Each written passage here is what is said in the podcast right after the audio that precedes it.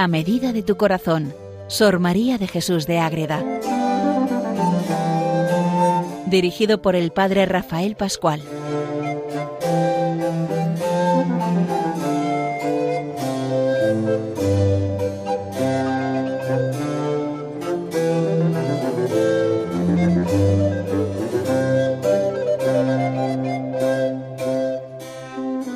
Comenzamos un nuevo programa dedicado a Sor María de Jesús de Ágreda.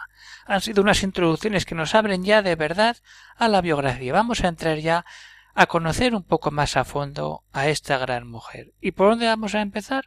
Pues por el principio, por esos años en los que ella nace, en los que ella es una niña, porque ella también fue una niña, no nació ya mujer grande, sino que ella nació y corrió por las calles de Ágreda. Pues bien, vamos a dedicar este programa a conocer el nacimiento e infancia de Sor María de Jesús de Ágreda. ¿Qué años estamos hablando? De 1602 a 1618.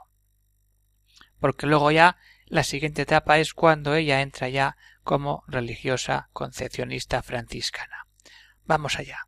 María Coronel y Arana Viene al mundo un 2 de abril de 1602 en la villa de Ágreda, en Soria, que entonces era diócesis de Tarazona y hoy es diócesis de Osma Soria. De sus padres y hermanos no vamos a hablar ahora, porque lo haremos más adelante, bastante más adelante, cuando hagamos un estudio paralelo entre Sor María de Jesús de Ágreda y la gran Santa Teresa de Jesús para ver que hay mucho de parecido en sus biografías, en sus experiencias místicas y en su doctrina espiritual. Pero eso va para más adelante, dejamos ahí la idea. Hay que decir eso que tiene el padre José Coronel y Catalina de Arana y tiene otra hermana Jerónima y dos hermanos José y Francisco. Simplemente que nos quede ahí ese recuerdo de esa familia que de verdad sigue al Señor. ¿Y por dónde empezamos? Pues empezamos por ese bautismo. Ella empieza a ser hija de la Iglesia, ella es cristiana, el día 11 de abril y se bautiza en la iglesia de Santa María de Magaña, en Ágreda había muchas parroquias como ya vimos el otro día. ¿Y qué sucede ahí? Pues que las parroquias sean de manera personal, no era por zona donde tú vivías, sino por afinidad o por lugar de conveniencia con la familia y la parroquia. Pues bien, el bautismo tiene lugar en la iglesia de Santa María de Magaña, que hoy está sin culto. Pero entonces podemos pensar, ¿y qué pasa con esa pila donde ella recibió ese bautismo. ¿La hemos perdido? No la hemos perdido. La pila bautismal de la iglesia de Santa María de Magaña está hoy en la iglesia parroquial única, aunque hay más iglesias, pero la que funciona como iglesia parroquial, que es la iglesia de la Virgen de los Milagros, que fue el antiguo convento de Agustinos en Ágreda.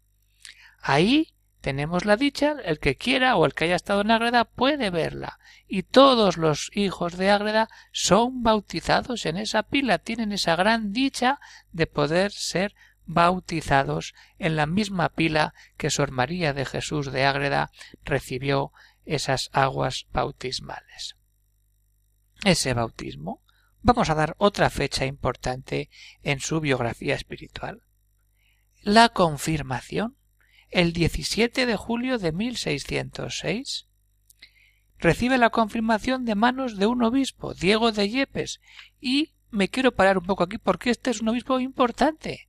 Es el obispo de Tarazona, como ya he dicho, pero es que es él uno de los primeros biógrafos de Santa Teresa era un gran amigo de Santa Teresa y Santa Teresa le da un dinero cuando se conocen en el Burgo de Osma en Soria para que él funde un convento de carmelitas en su diócesis cuando sea obispo. Y este gran obispo, Diego de Yepes, que escribe la biografía de Santa Teresa de Jesús con, ese, con esa relación de Diego de Yepes que está a la venta si alguno quiere también interesarse en esa biografía escrita por Diego de Yepes se puede buscar en las librerías. Pues bien, lo recibe en la parroquia de San Miguel. La parroquia de San Miguel es tiene todavía culto prácticamente muy poquito, lo que es la novena de San Miguel y luego la fiesta de Santa Ana que es la, cofradía de los sacerdotes que hay en Ágreda, porque hay muchos sacerdotes en Ágreda, y entonces hay una cofradía que solamente está formada por sacerdotes que se reúnen el día 26 de julio para celebrar su fiesta en esta iglesia de San Miguel, que por cierto está en una plaza donde acaba la calle donde nació Sor María de Jesús de Ágreda. En esa misma calle cuando acaba se abre esa plaza de San Miguel y ahí tenemos esa iglesia donde ella recibe ese sacramento de la confirmación. Pues muy bien, ahí la dejamos, ahí estamos que ya está confirmada. Pero vamos a ver qué pasa en esa niña. Pues que en, la autobiografía que ella va describiendo hay casos insólitos. Para una niña de esa pequeña edad, pensemos en una niña de cuatro, de cinco, de seis años, nos cuenta en su autobiografía que se constituyó el Padre de las Misericordias y Dios Altísimo por mi Maestro, Norte y Guía. Fijaros lo, que, lo importante que dice. El Padre de la Misericordia, el Dios Altísimo, es su Maestro, es su Norte y es su Guía. Eso es muy importante. Tened en cuenta. Y este Padre de Misericordia que tanto ama a Sor María desde niña, le hace conocer realidades muy complejas para una niña, pero que ella empieza a ver y a entender y a asumir en su vida de niña. Fijaros lo que le hace conocer, la realidad de todo lo creado, le hace ver la creación entera. No solamente, sino que le hace ver a la persona como ser limitado, somos limitados, y la niña María de Jesús de Ágreda conoce eso y como ser limitado que es la persona es ingrata ante tantos beneficios que recibe de Dios. O lo que es más, el horror del pecado también lo descubre. Y también la historia de la historia de la salvación del hombre y del beneficio de la redención. Fijaros todo lo que esta niña va conociendo. Pero es que es una maravilla de ver todos estos dones que el Señor le va dando desde esa tierna infancia. Y lo que es más, que es que a los seis años ya es capaz de explicar con esa soltura, que parece casi increíble, todos estos misterios divinos y de repente se corta esta iluminación divina hasta que vuelve poco antes de iniciar esa vida religiosa esas, cosas de Dios, esos misterios de la vida divina que aparece, que desaparece, pero que siempre está presente en el alma de una manera o de otra. Y antes de esta realidad, pues ella siente una ansia enorme por recibir la primera comunión. Ella quiere comulgar, quiere tener a Cristo ya dentro de ella para poder vivir en íntima comunión con Él. Y es muy pequeña, pero muestra ese amor eucarístico de una manera tan fuerte que es fuera de lo normal. No es normal lo que hace, lo que siente esta niña.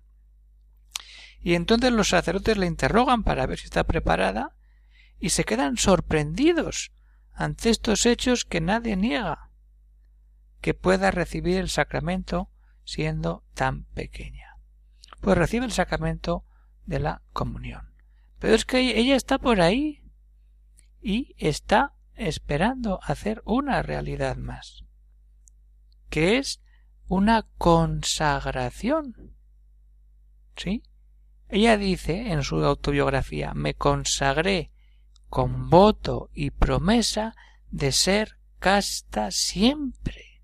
Fijaros, de niña. Y esto sucede no un día cualquiera, sino la noche de Navidad de 1610. Estamos hablando que Sor María tiene ocho años y hace un voto de ser casta para siempre.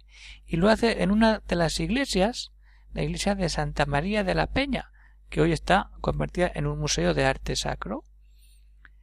Y ahí se entrega al niño recién nacido. Fijaros qué maravilla. Una niña de ocho años que dice que quiere ser casta para siempre y se lo dice al niño Dios recién nacido como ofrenda, como regalo de esa vida de Dios que tiene y que empieza a vivir en intimidad. Bueno, dejamos unos momentos de descanso y luego seguimos viendo qué va sucediendo en esta niña.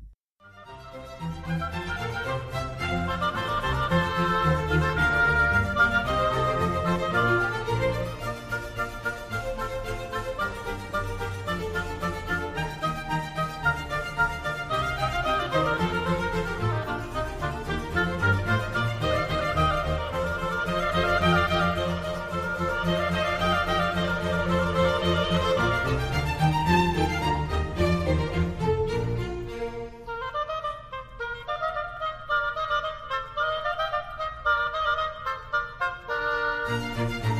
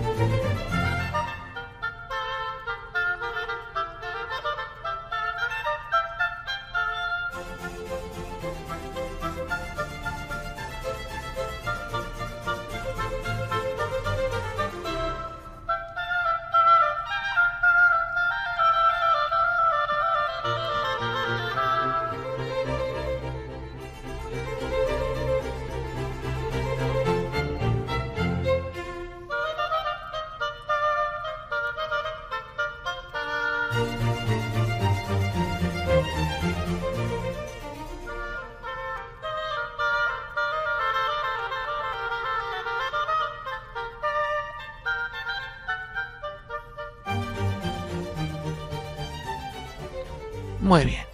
¿Qué sucede? Pues sucede que es que es una auténtica misionera en su pueblo, es un apóstol. Muestra un celo total porque empieza a enseñar el catecismo a los niños. Ella se convierte en catequista de sus amigos. Que es que hay que pensar en Sor María corriendo por esas calles de Ágreda tan empinadas, tan con tantos recodos, con subidas y bajadas. Y ahí, en esas plazas, en esas esquinas, en esos portalones, enseña las oraciones, les cuenta la historia sagrada, explica los misterios que antes acabamos de comentar, los artículos de la fe del catecismo, las obras de misericordia. Una niña de menos de diez años haciendo eso en su pueblo. ¿Quién le iba a negar la comunión? ¿Quién? Pues nadie, y esa niña comulga y lo manifiesta todo ahí. Pero no solamente tiene esa vida de devoción, de catequesis, sino que también tiene una vida de caridad. Ojo, aprende de sus padres a servir a los pobres, a los necesitados, que llaman a la casa de la familia Coronel Arana. Ella tiene esa vida, pero es que vamos dando pasos y llega a los trece años y cae gravemente enferma. Se queda hecha un esqueleto. Incluso se prepara cera para el entierro. Ella lleva todo con una paz inmensa. Una niña de trece años que se está muriendo y vive en la paz. ¿Por qué? Porque reza. Y en esa oración tiene un consuelo enorme. Y a mí me llega a decir en, en uno de sus libros, Las leyes de la esposa, que esa oración, ese encuentro con el Señor, Él satisface y llena el vacío del corazón, mientras todo lo demás fatiga, cansa y es poco estable. Qué vivencias de esta gran mujer. Que estamos hablando de una niña. Y entonces ella va recordando su infancia y todo lo que recibe de Dios que apoya su vida espiritual. Y ella pone su vida espiritual en este momento inicial de su vida humana en tres pilares. Fijaros que tres pilares. Amor, humildad y temor santo. Pero ojo, con esta oración de amor, humildad y temor santo, también van a venir las tentaciones, los trabajos, las complicaciones, porque en toda vida orante hay problemas, hay momentos de angustia, de sequedad y de no entender las cosas. Pero el Señor sigue actuando, sigue llamando, sigue diciendo lo que tiene que hacer y hacia 1616, con catorce años, siente la llamada a la vida religiosa y prepara la entrada en las Carmelitas descalzas de Tarazona, porque en su pueblo pues no había convento. Y Tarazona es un pueblo que era sede de la diócesis, que está muy cerca, y allí había un convento de carmelitas, y allí quiere entrar. Pero ¿qué pasa? Que al poco de sentir esta vocación carmelitana, su madre tiene una visión. Y entonces ahí empieza esa lucha espiritual. Porque ¿cuál es la visión de su madre? Su madre y el confesor, un franciscano del convento de San Julián, que está a las afueras del pueblo, reciben la misma inspiración. Hay que fundar en el hogar de la familia coronel Arana un monasterio de concepcionistas y tiene que entrar la madre con las hijas y el padre con los hijos ser franciscanos. Eso siente ella rezando ante un Cristo que todavía tenemos. Y el mismo confesor siente lo mismo y ella va al convento a decírselo y el franciscano va a su casa a decírselo y se encuentran y se lo dicen que sí, que sí, que sí, y los dos coinciden que eso es obra de Dios. y al ser obra de Dios, ahí se confirma que tiene que ir adelante. Y qué curioso, donde se encuentran ha quedado una cruz como señal y donde se encuentran es donde con el paso de los años se va a construir el actual monasterio, porque como veremos entran en la casa en la casa materna, pero cuando se amplía el convento se queda esa casa como casa y se funda un convento por manos de Sor María que es el lugar donde se encuentran, pero cuando se encuentran pues eso es fuera del pueblo. Muy bien. Esa visión de la Madre Catalina, esa visión misma que tiene su confesor. ¿Qué sucede ahí? Pues que la cosa va adelante, se aclaran las cosas, se piden los permisos necesarios, el ayuntamiento y todo, y empieza la cosa a rodar. ¿Y cuándo empieza a rodar?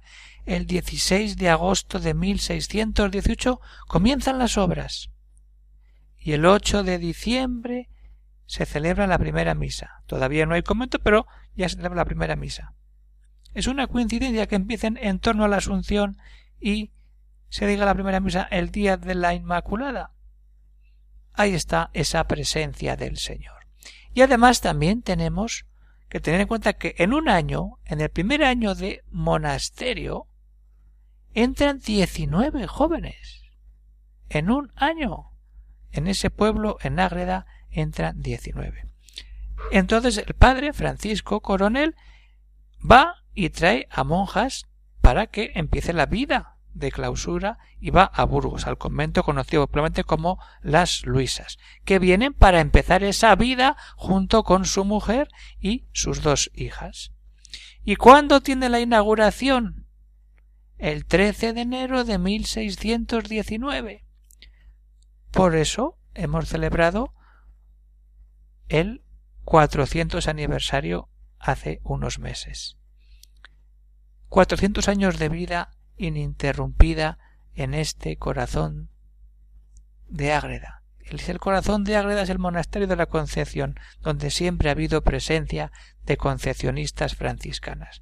Y entonces, al poco de esto, de estos días, el Francisco Coronel pues emprende ruta y se marcha al convento franciscano de Nalda, que es un convento, sea, Nalda es un pueblo que está cerca de Logroño. Tuvo que pasar toda esa sierra que separa la Rioja de Soria y allí entra como hermano franciscano, no llega a ordenarse.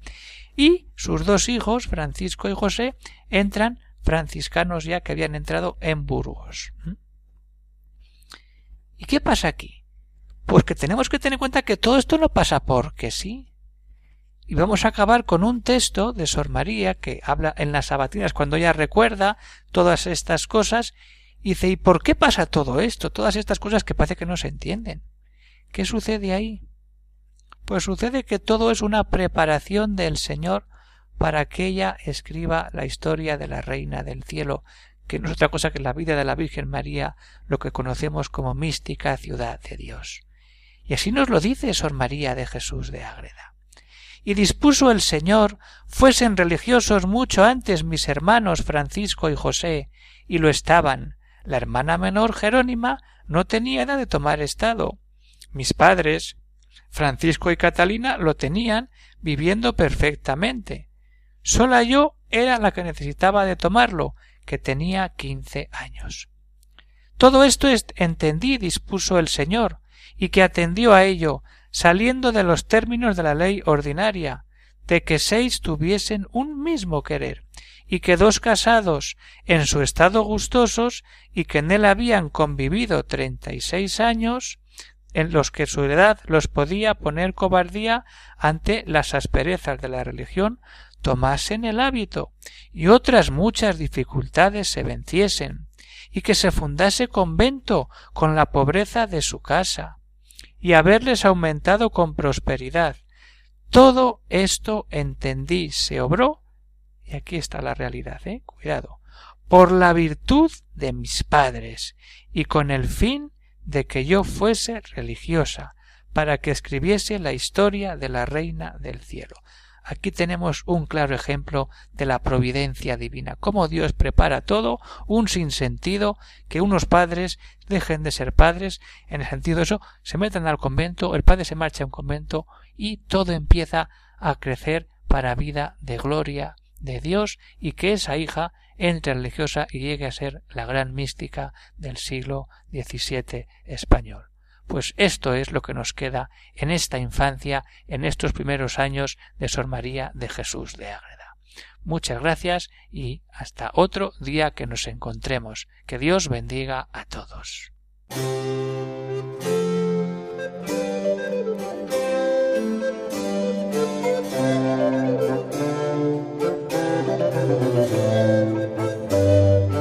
Han escuchado en Radio María A Medida de tu Corazón, Sor María de Jesús de Ágreda. Por el Padre Rafael Pascual.